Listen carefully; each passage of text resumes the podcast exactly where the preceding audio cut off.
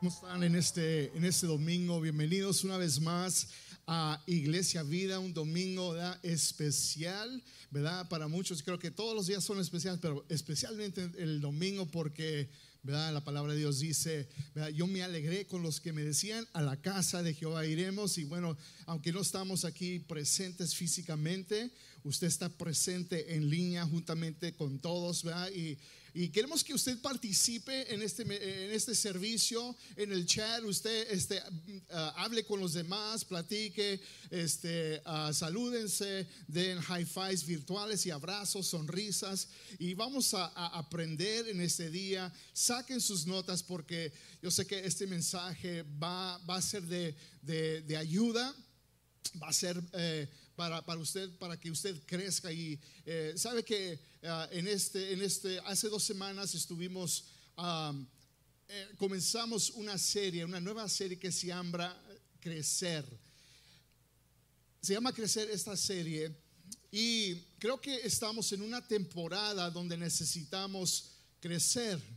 Estamos en una temporada de crecimiento espiritual y creo que esta crisis, esta crisis que estamos pasando, sea te va a pagar espiritualmente o vas a crecer espiritualmente. Y creo que eh, eh, eso en mi corazón de que eh, lo que esta pandemia que estamos pasando, que sea que nos va a ayudar a crecer en nuestra vida espiritual o nos, o nos va a pagar espiritualmente. Y sabe que los mensajes de esta serie le van a ayudar a crecer. Así que ponga atención, tome notas, aplíquelo más que nada en su vida. Y hemos estado hablando sobre cuatro hábitos esenciales que te ayudan a crecer. Cuatro hábitos esenciales que te van a ayudar a crecer. Y ahora, ¿qué, es un hábito? Estuvimos hablando que qué es un hábito. Ahora, un hábito en tus notas es esto. un hábito es una costumbre o práctica adquirida por frecuencia de repetición de un acto. En otras palabras, simplemente es algo que haces repetidamente o frecuentemente. Eso es lo que es un hábito. Y saben que tenemos hábitos buenos, pero también tenemos hábitos malos y tenemos que aprender nuevos hábitos, hábitos nuevos que nos van a ayudar a crecer en nuestra vida espiritual. Y estuvimos hablando sobre ah, cuatro hábitos, ¿verdad? Y hace dos domingos, primero, el primer hábito que hablamos eh, el hábito esencial número uno fue pasar tiempo cada día en la palabra de Dios. Tenemos que pasar tiempo cada día en la palabra de Dios. El segundo hábito que mencionamos la semana pasada fue pasar tiempo cada día en oración. Tenemos que orar cada día. Hoy, hoy vamos a estar hablando sobre ah, un tema, creo que muchos de ustedes, tal vez algunos de ustedes lo van a ver un poquito, ¿verdad? Controversial, otros lo van a decir como una bendición, pero entienda de que este hábito es muy esencial para su crecimiento espiritual. ¿Y cuál es ese hábito? Ese hábito número tres en sus notas puede escribir es esto, es de que pasar tiempo, necesitamos pasar tiempo cada semana devolviéndole a Dios. We need to give back to God. Tenemos que devolver a Dios. Cada semana es algo que tenemos que hacer. Ahora, ¿Cómo es que tenemos que devolver a Dios? ¿Cómo le devolvemos a Dios? Y es esta manera, en sus notas es esto. Es de que devolvemos a Dios a través de nuestros diezmos y ofrendas. A través de nuestros diezmos y ofrendas. Oh, pastor, ¿a poco este mensaje se va a tratar de ese tema? Sí, porque dando nuestros diezmos y ofrendas nos ayuda a crecer y madurar en nuestra vida espiritual. Y ahorita vamos a, ver, eh, vamos a ver más en detalle eso. Ahora, no, no voy a ir tanto en detalle en explicar eh, en, lo que es un diezmo y por qué y cómo y todo eso, porque en sí es una serie. Pero sí voy a repasar un poquito, ¿verdad? Sobre la diferencia de un diezmo y una ofrenda, porque son dos cosas diferentes. Un diezmo y una ofrenda son dos cosas diferentes. Ahora, ¿qué es un diezmo? En sus notas es esto, es de que el diezmo significa una décima parte. El diezmo significa una décima parte y simplemente significa el 10%. el 10%. Y cuando la palabra de Dios menciona el diezmo, significa que la primera décima parte de lo que hacemos o de lo que ganamos, de lo que de nuestro ingreso se devuelve a Dios. Cuando la Biblia menciona el diezmo, significa de que es la primera décima parte de lo que hacemos, de lo que ganamos, y eso se devuelve a Dios. Eso está en sus notas. Y de hecho, también podemos diezmar nuestro tiempo, podemos diezmar también nuestro talento, en también en sí, ¿verdad? Como nuestro tesoro. Pero ¿por qué tengo que regresar la primera décima parte de lo que hago a Dios? Tal vez esa es su, pregunta. ¿Verdad? Porque cuando vemos el cheque decimos, todo esto es mío. O tal vez usted recibió ¿verdad? su cheque cuando usted recibió su, su, eh, income return, ¿verdad? Lo que le dio el gobierno y usted dice, ah, esto, esto es mío. Y usted dice, ¿por qué le tengo que regresar la primera décima parte de lo que hago a Dios? Y aquí está la respuesta. Alístense, porque aquí está el propósito, la razón, y es esta, en sus notas está, de que lo hacemos para demostrar que Dios es primero en nuestra vida. Tú debes de dar tus diezmos y ofrendas para demostrar de que Dios es número uno, es primero en tu vida. Miren lo que dice la palabra del Señor, si no me creen. Ahí está en Deuteronomio capítulo 14, 23, que dice así, dice, el propósito de los diezmos, escuche bien, el propósito de los diezmos es que aprendas a poner a Dios siempre, diga conmigo, siempre, pongan ahí en el chat, siempre siempre en el primer lugar de tu vida. Ese es el propósito de dar nuestros diezmos y ofrendas. Más específicamente el diezmo. Para demostrar de que Dios es primero en nuestra vida. Y si no ponemos a Dios primero en nuestra vida, corremos el peligro, ¿verdad? En veces, este, si no damos nuestros diezmos ofrendas, ¿verdad? Eh, si no lo hacemos, eh, corremos el peligro de que el dinero sea número uno en nuestra vida. Corremos el riesgo de que otras cosas materiales o otras prioridades, otras cosas sean primero en nuestra vida. Corremos ese riesgo y hay un peligro. Pero miren lo que dice 1 Timoteo 6:10. Dice, porque el amor al dinero es la raíz de todos los males hay quienes han dejado la fe por correr tras las riquezas y al fin se han causado a sí mismos muchísimos sufrimientos. Eso es algo importante. El dinero no es malo, sino el amor por el dinero sí es. Siempre se trata de la intención de nuestro corazón, ¿verdad? Y eh, si no corremos el riesgo, por eso damos nuestro diezmo para decirle, Dios, tú eres primero en nuestra vida, el dinero no es mi maestro, tú, Señor, eres mi maestro, tú eres mi Señor, no el dinero. Ahora, ¿qué es una ofrenda? Una ofrenda simplemente, una ofrenda en tus notas es lo que le das en adición a tu diezmo. Es lo que das en adición a tu diezmo. En otras palabras, ahí en tus notas es de que doy mi diezmo primero y doy mi ofrenda segundo. ¿Ok? Doy mi diezmo primero y doy mi ofrenda segundo. Tu ofrenda, escuche bien, tu ofrenda no es tu diezmo. Muchos lo confunden y dicen, bueno, nomás voy a dar, ¿verdad? Eh, con eh, eh, unos, lo que sea y esto es suficiente, pero eso no es dar tu diezmo, eso no es poner a Dios primero. Y si no estás dando tu diezmo primero, ¿verdad? Entonces tu ofrenda, das tu ofrenda, entonces eso quiere decir que le estás debiendo a Dios el resto. ¿Ok? Ahora recuerden, no vamos a perder el enfoque de este mensaje. Este mensaje y esta serie se trata de crecer. Estamos en una temporada de crecer espiritualmente y dar nuestros diezmos y ofrendas nos ayuda a crecer y madurar espiritualmente. Ahora, ¿cómo? ¿Cómo es que dando mis diezmos y ofrendas me ayuda a crecer? Yo sé que es la pregunta. ¿Cómo, ¿Cómo es que dando mis diezmos y ofrendas me ayuda a crecer, me ayuda a madurar en mi vida espiritual? ¿A poco si yo doy mis diezmos y ofrendas me va a ayudar a crecer en mi relación con Dios? La, respuesta es sí. Y hoy les quiero explicar por qué, el por qué dar tus diezmos y ofrendas te ayuda a crecer, te ayuda a madurar, a madurar porque estamos en una temporada de crecimiento, de, de discipulado. Estamos en una temporada donde usted, escuche bien, necesita crecer crecer en su vida espiritual. Estamos pasando por una crisis, estamos pasando por una pandemia. Y yo sé de que si esta crisis, esta crisis le va a afectar de una manera positiva o de una manera negativa. Y usted, ojalá que usted pueda escoger crecer, crecer en este tiempo, crecer y madurar en su vida espiritual, porque va a pasar esta crisis.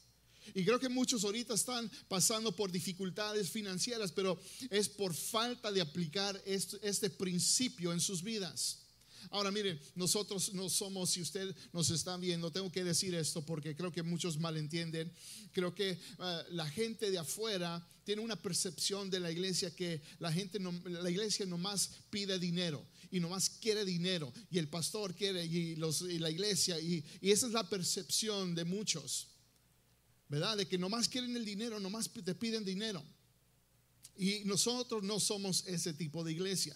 No, nosotros no necesitamos tu dinero. Dios no necesita tu dinero. Es más, nosotros decimos, nosotros no queremos nada de ti, pero sí queremos algo para ti. Sí queremos algo para ti y Dios quiere algo para ti y Dios te quiere enseñar el propósito y la razón por qué existe el dinero, por qué lo debemos usar y cómo nos ayuda a crecer y madurar en nuestra vida espiritual. Nosotros, ¿verdad? Hace mucho tiempo yo tenía un miedo, déjame ser real y un poquito franco, de que antes cuando nosotros comenzamos la iglesia, yo tenía un poco de temor de hablar de este tema por esa misma razón. La razón de que yo, yo pensaba que la gente iba a pensar, no, la, gente, la, gente va a pensar de que nomás queremos su dinero y, que somos ese tipo de iglesia. Y, tenía ese temor y Dios me enseñó y me, corrigió y, me, me explicó de que yo estaba en error de que le estaba robando la bendición a muchos de no enseñar y demostrar eh, eh, eh, la manera en cómo la palabra de Dios enseña sobre de esto. Y yo por muchos años no hablaba de este tema por ese temor. Pero sabe que cuando Dios trata con uno, Dios nos hace ver, ¿verdad? Nos hace ver de que, de que esto es más de, de, bendecir, de bendición para ustedes, de que Dios quiere algo para ustedes, no, no, no se trata de nosotros. Y Dios cambió mi manera de pensar. Ahora puedo hablar de este tema de una manera, ¿verdad? Eh, directa, clara. No hay, no hay de ninguna manera manipulación, sino que ah, quiero instruir. Y creo que la iglesia podemos hablar de este tema de una manera sana, porque en realidad si usted ve la palabra de Dios, este tema es mencionado muchas, muchas, muchas veces, el de dar, dar. Así que ahora, ¿qué, por qué? Les quiero explicar por qué dar mis diezmos y ofrendas te ayuda a crecer. Y número uno es esto, es dando te hace más como Dios.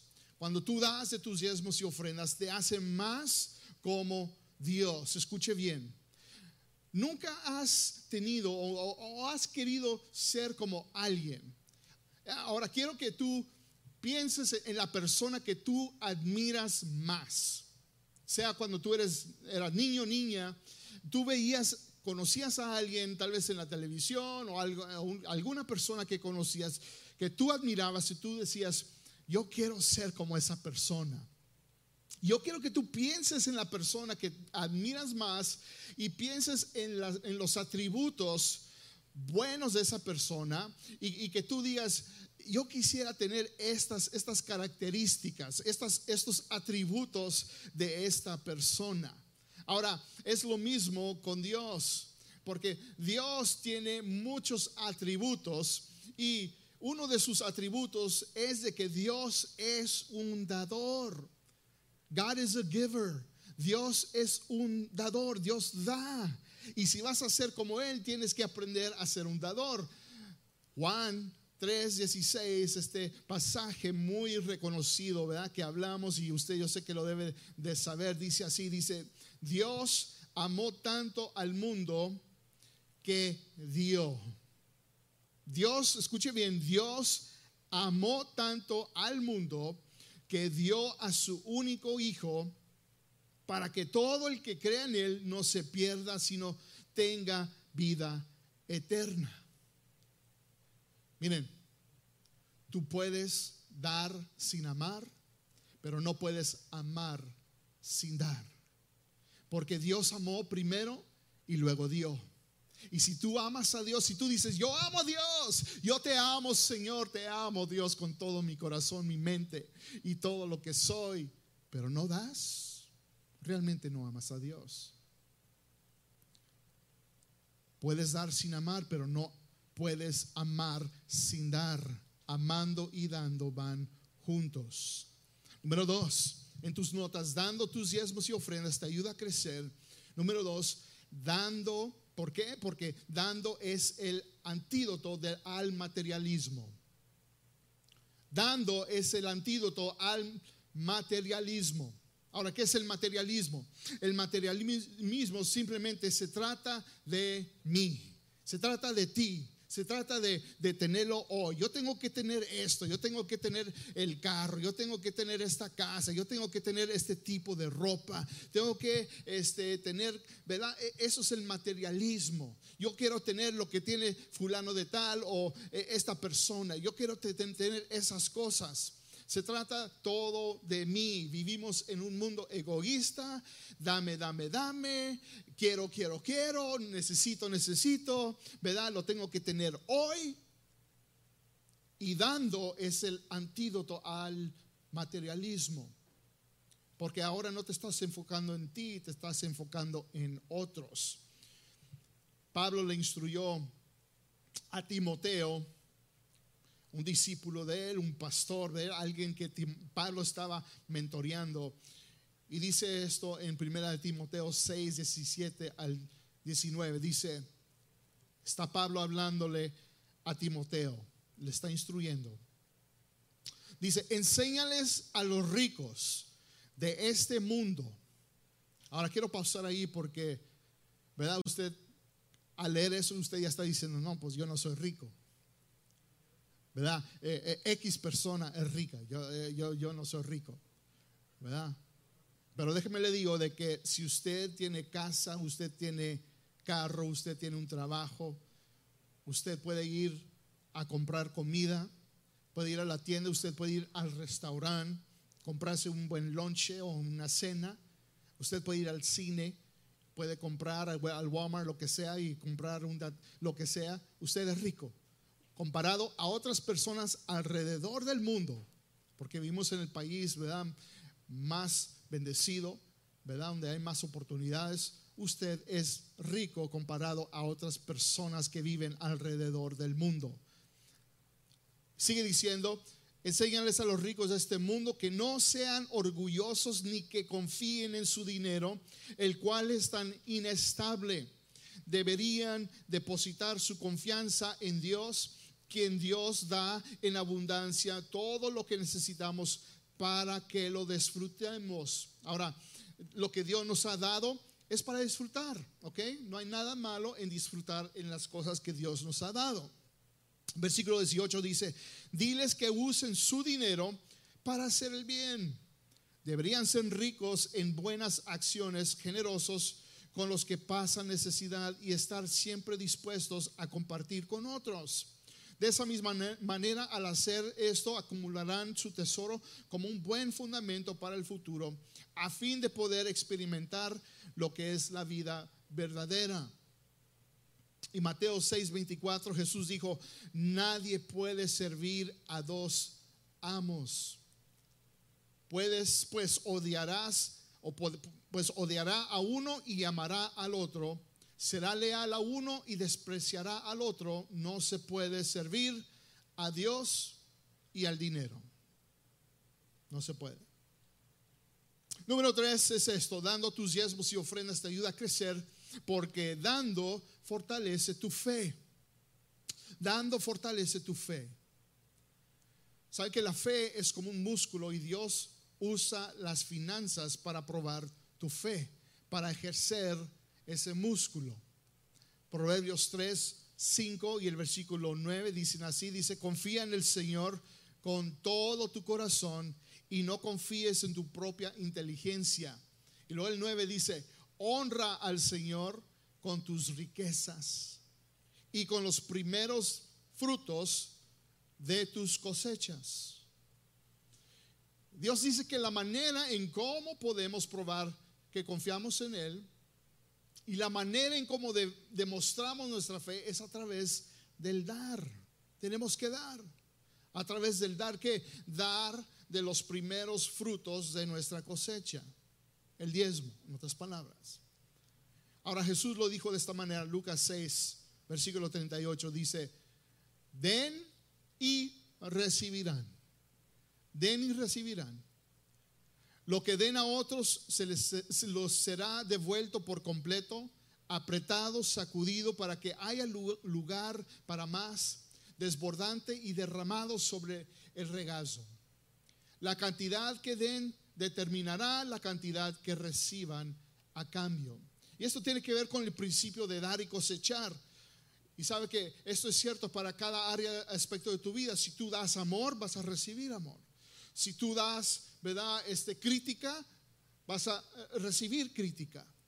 Si tú das, ¿verdad? Amistad o amor y, amistad a alguien, eso es lo que vas a recibir. Pero si, ¿verdad?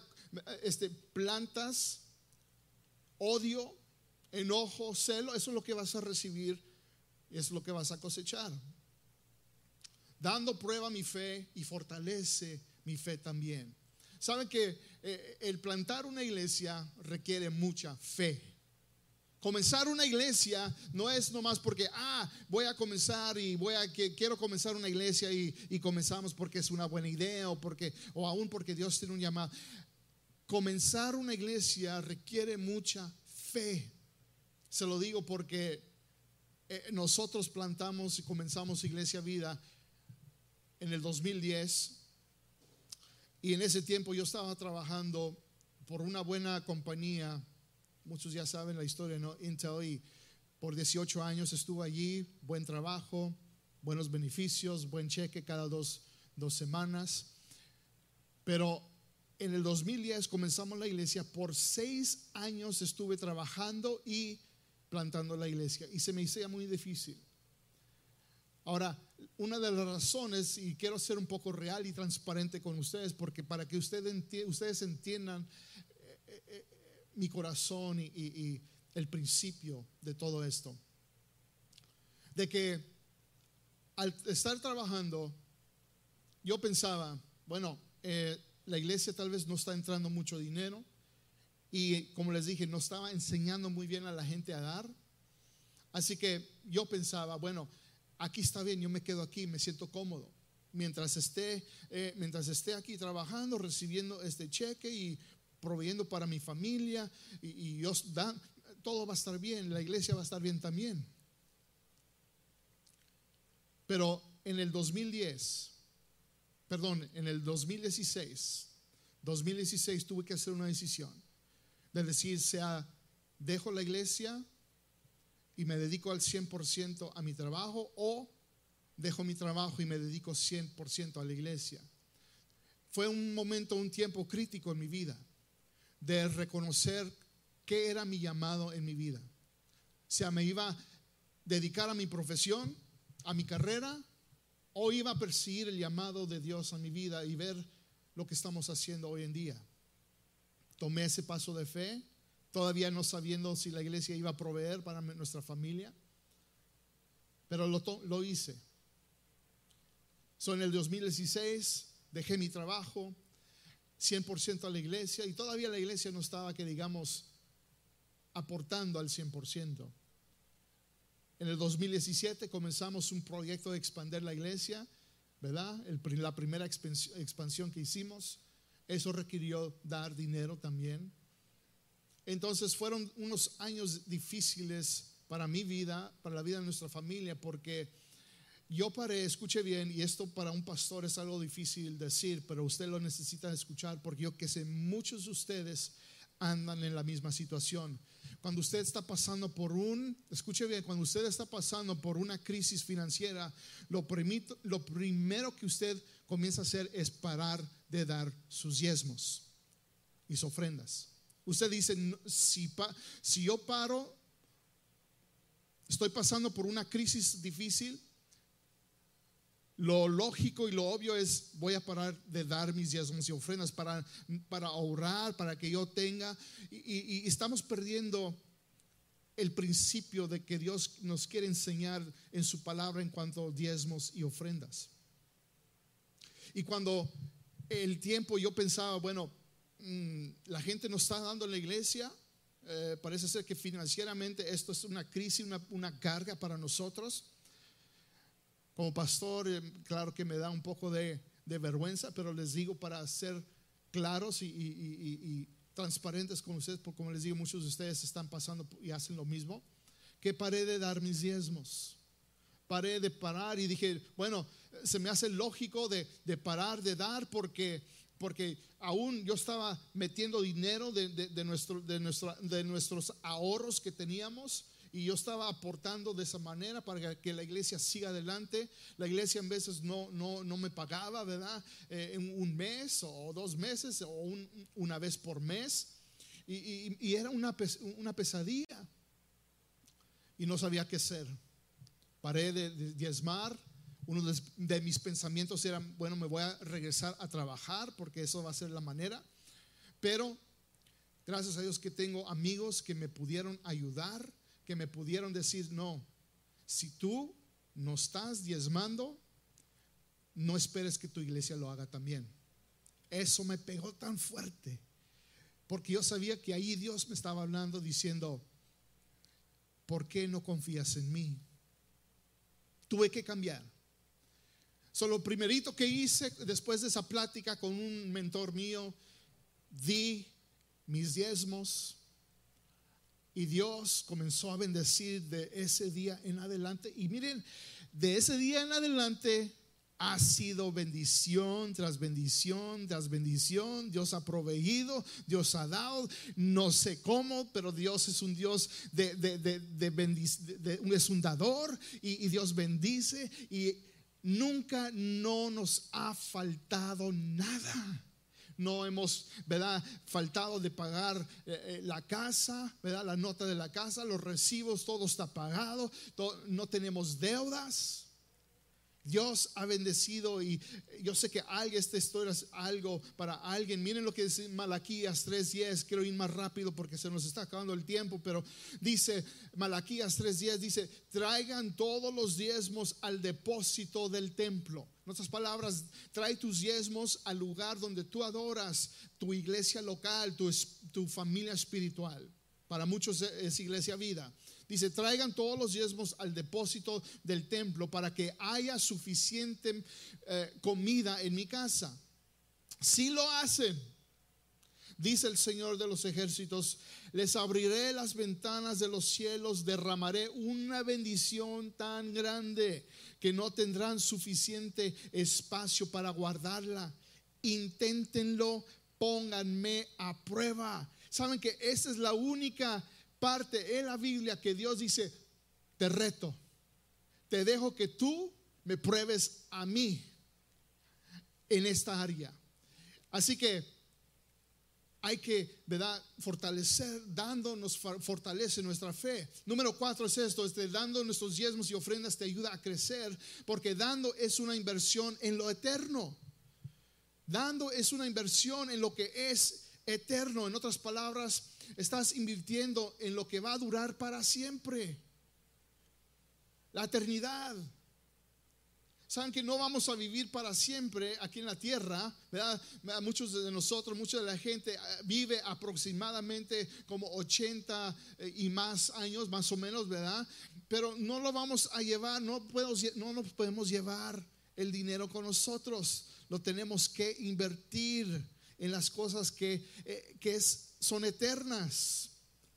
Tenemos que invertir en la eternidad. Primero de Timoteo 6, 18 y 19 dice, diles que usen su dinero para hacer el bien. Deberían ser ricos en buenas acciones, generosos con los que pasan necesidad y estar siempre dispuestos a compartir con otros. De esa manera, al hacer esto, acumularán tesoro como un buen fundamento para el futuro a fin de poder experimentar lo que es la vida verdadera. Jesús dijo esto en Lucas 16, 9. Dice, usen sus recursos mundanos para beneficiar a otros y para ser amigos. Entonces, cuando seas esas posesiones terrenales se acaben, ellos les darán la bienvenida a un hogar eterno. Ahora, en otras palabras, usa los, los recursos financieros de este mundo, lo que has recibido en esta tierra, para dar y, ser de bendición a otros y te harás amigos. Pero a la misma manera es de que, ¿verdad? Es, ese dinero es para lo eterno, va a ser para la gente que un día va a estar allí. He tenido amistades que han visto, ¿verdad? Y nos han bendecido a nosotros, a, a mí y a mi familia, y nos han dado. ¿Y saben qué? Hemos, hemos hecho una buena amistad.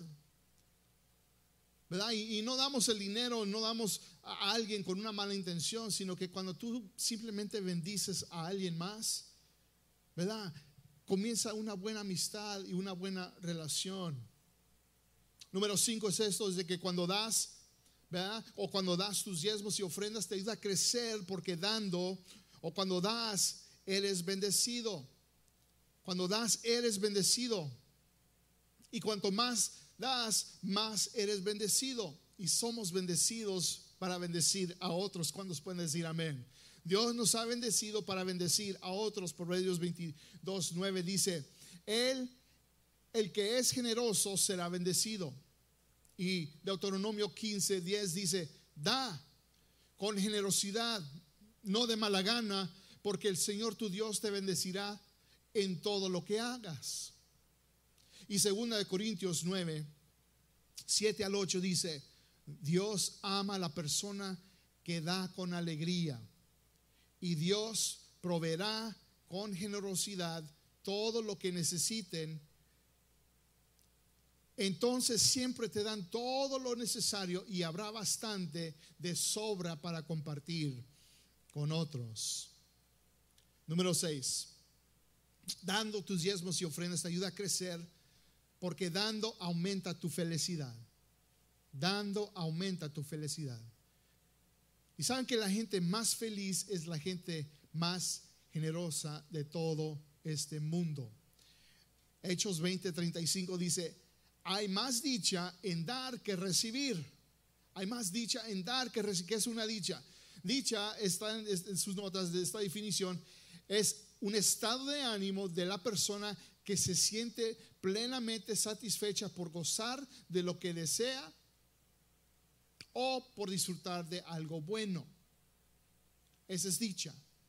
Y hay más dicha en dar que recibir. Según Primera de Crónicas 29:9 dice, "El pueblo se alegró por las ofrendas porque había dado libremente y de todo corazón al Señor y el rey David se llenó de gozo." Hay una alegría y ahorita miren, estamos en un proyecto, estamos, ¿verdad? Este, eh, expandiendo la iglesia una vez más. Y muchos de ustedes al aportar, al dar de su tiempo, talento y tesoro, hay un gozo en eso, porque ustedes van a ver al final lo que se va a hacer y ustedes yo sé que les va a llenar de pleno gozo.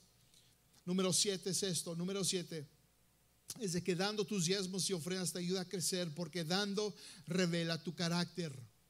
Dando revela tu carácter. Y dando o no dando revela si tu carácter es egoísta o no egoísta. Eso es lo que revela. Sea tu carácter es egoísta o no egoísta.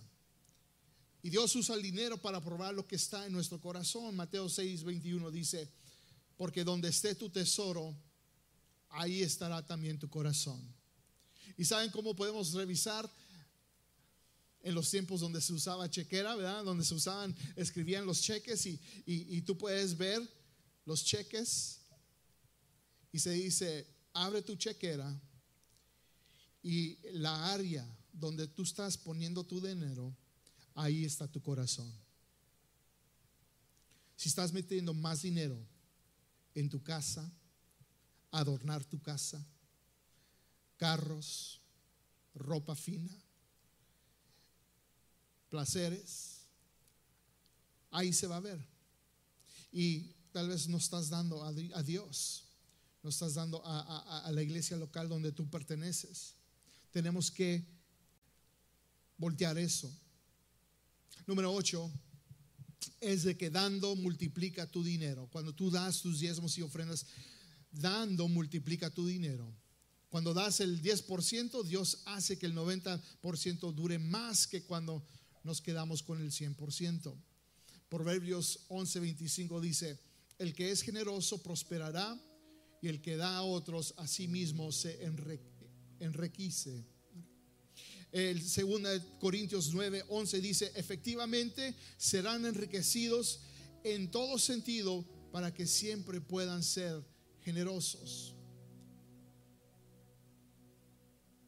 Número 9.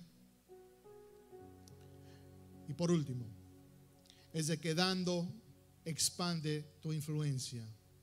Cuando tú das tus diezmos y ofrendas, te ayuda a crecer en tu vida espiritual, en tu relación con Dios, porque dando expande tu influencia. Y cuanto más generoso seas, más influyente serás.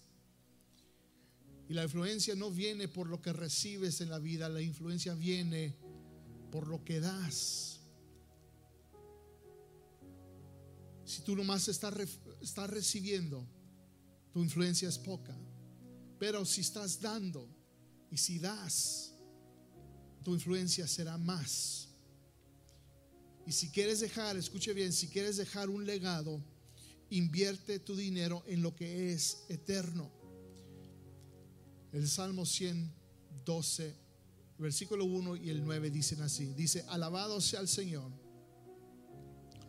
Qué felices son los que temen al Señor y se deleitan en obedecer sus mandatos. Comparten con libertad y dan con generosidad a los necesitados. Sus buenas acciones serán recordadas para siempre y ellos tendrán influencia y recibirán recibirán honor. ¿Quieres dejar un legado? ¿Quieres dejar, porque no te lo puedes llevar contigo, pero sí puedes invertirlo hoy, en este tiempo, en lo que es eterno? Y cuando tú inviertes en las cosas que son eternas, te ayuda a crecer en tu vida espiritual, te ayuda a acercarte más a Dios te ayuda a ser más como el Señor en cuanto a sus atributos. Y tú puedes aprender más sobre lo que hemos estado hablando, nomás dice así algo rápido, ¿verdad? Pero tenemos una clase que damos que se llama Paz Financiera y tú puedes tomar este, este curso para tu vida, para aprender cómo llegar allí. Y tenemos una clase que también va más a profundo en este tema. Pero la pregunta es, ¿quieres dejar un legado? ¿Quieres dejar un legado? Ayuda a los que están en necesidad. Invierte en lo que es eterno. ¿Sabe lo, que, lo que nos motiva aquí en la Iglesia Vida? ¿Sabe lo que nos motiva en dar en Iglesia Vida? Y, y yo siempre digo esto a la iglesia, que dar de tu tiempo, dar de tu tiempo, da dar de tu talento, dar de tu tesoro. Da, dale esas tres cosas a lo que voy a decir. Eso es lo siguiente que está en tus notas. Es de que cada persona que añadimos al cuerpo de Cristo es una persona menos que pasará la eternidad en el infierno. Eso es lo que nos motiva. Cuando damos, cuando doy de mi tiempo, cuando doy diezmo el tiempo al Señor. Cuando doy el 10%, ¿verdad? De, de, todo lo que entra, mi ingreso. Cuando doy de mi talento, lo estoy dando a esta, es, es lo que acabo de decir. Porque el propósito de la iglesia no es de nomás vivir sin propósito. Tenemos un propósito que es de que cada persona que añadimos al cuerpo es una persona menos que pasará la eternidad del infierno. Necesitamos alcanzar más gente para Cristo, para el reino de Dios. Tenemos que seguir la gente que ha llegado, disipularlos. Tenemos que ayudarlos a crecer en su relación con Dios.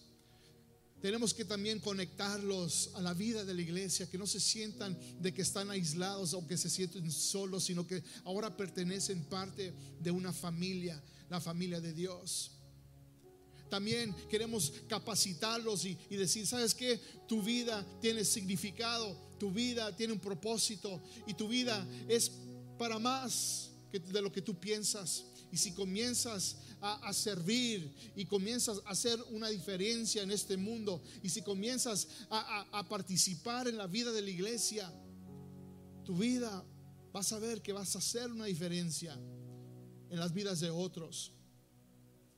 Y cuando venimos y adoramos al Señor, ¿verdad? Queremos que también la gente adore al Señor juntos y que podamos adorar al Señor con alegría, por eso, vean, nuestros servicios son como celebración y, están llenos de gozo y, no te lo quieres perder cuando estemos aquí presentes.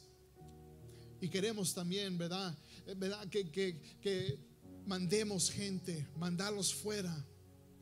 Porque la vida de la iglesia ¿verdad? no nomás se trata de aquí, sino que también se trata de salir y compartir las buenas nuevas de Cristo Jesús.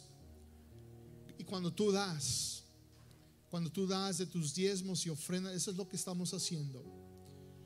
Con ese fin de invertir nuestro dinero en esas cosas. Así que quiero hacer esta oración. Que tú ores conmigo en estos momentos. Porque Dios sabe que Dios dio a su único hijo para que fueras libre del pecado, para que tú fueras libre de, de las cosas que te han encadenado y damos porque Dios dio. Dios dio su único hijo. Y hoy lo que tú le puedes dar a Dios es tu vida, es tu corazón. Dale tu vida al Señor en estos momentos. Si tú eres esa persona, vamos a hacer esta oración. Padre, en estos momentos hay gente que me está viendo, que nos está viendo, Señor, este servicio. Y que tal vez este tema ha sido nuevo, pero Dios, hemos aprendido que tú eres un dador. Tú eres un Dios que da. Y lo hemos visto, Señor, cuando tú diste tu Hijo en la cruz por amor a nosotros. Porque tú nos amas, tú amas este mundo. Y no quieres ver que este mundo se pierda. Aunque hay en esos momentos, Señor, tanta, tantas cosas. Hay tensión racial, hay tensión política, hay tensión económica Señor, hay tensión de salud. Señor, tantas cosas y tanta maldad y tanta violencia. Pero Señor, hay esperanza en el Hijo de Cristo. Hay esperanza en el Hijo de Dios que es Cristo Jesús. Y Padre, en estos momentos, si hay alguien que quiere dar su vida, su vida al Señor, Padre, que lo haga en estos momentos y que digan, yo en estos momentos abro mi corazón a Cristo. Te recibo como mi Señor y Salvador perdona mis pecados, perdona mi maldad, perdona mi pasado. Ahora soy tu hijo o tu hija en Cristo Jesús. Amén y amén. Déjanos saber si hiciste esa decisión. Déjanos saber en el chat o alguien, por favor, porque queremos orar por ti, queremos darte seguimiento, te queremos decir bienvenido a la familia de Dios. Dios te bendiga.